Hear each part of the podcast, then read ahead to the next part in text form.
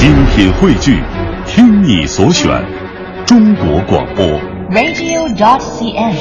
各大应用市场均可下载。强言道，今日文娱知多少？欢迎收听强言道。大家好，我是徐强。北京男篮通过马布里的最后时段的疯狂表演和朱彦西加时赛时的压哨补篮，淘汰了广东晋级总决赛。纵观全场比赛，双方打出了极高的水平，无论是外援的表现、本土明星的发挥、关键时刻核心的作用和跌宕起伏的比赛过程、戏剧性的结局，都诠释了 CBA 最高水平的对决。僵持、反超、三分雨、压力、英雄绝杀是这场比赛的多个标签，而我徐强觉得这场比赛还有一个更重要的标签，那就是榜样，是所有 CBA 球队的榜样，同时也是 CBA 比赛质量的范例。CBA 赛场应该多些这样的比赛，杜绝辱骂、斗殴、负能量行为影响社会。这场比赛给我最大的感受是，篮球赛场用拼搏说话。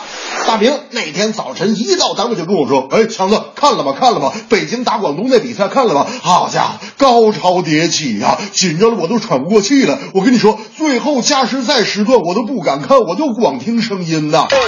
我说你光听解说多没劲啊！他们说：谁说光听解说？除了解说还有别的声音呢。我说除了解说还有啥声音？他们说：除了解说，我还听到就是那个篮球鞋啊，就摩擦摩擦，在光滑的地上摩擦。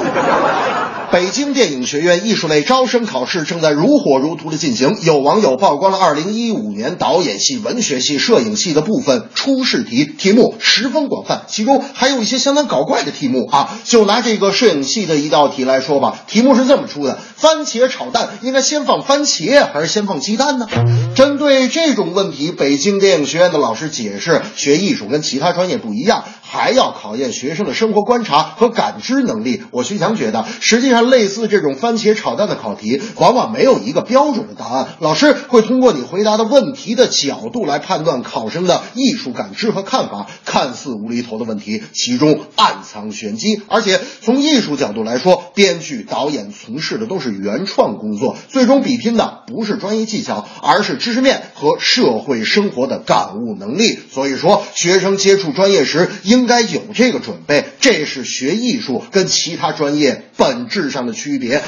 大明那天就说了：“哎呀，这个艺术考试这个题目还真奇怪啊！这个番茄炒蛋先放番茄还是先放鸡蛋？这是考艺术学院呢，这还是考这厨师学校啊？”我说：“大明，你这就不懂了吧？有的时候一些莫名其妙的问题是能够看出这个人到底有没有艺术天赋的。哎，就拿这题来说吧，番茄炒蛋是先放番茄还是先放鸡蛋？要是你大明，你该怎么回答？大明说：先放油啊，不放油直接炒菜，这不粘锅吗？”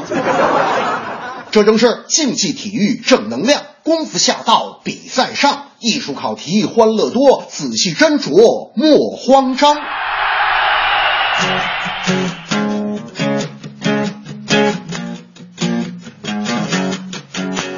篮球激烈来拼抢，辱骂斗殴离开赛场。马布里的表现真效仿，一见连内线响当当。艺术考题看似简单，实际难。番茄炒蛋先放番茄或鸡蛋，都说一海无涯路漫漫，就看你有没有灵感。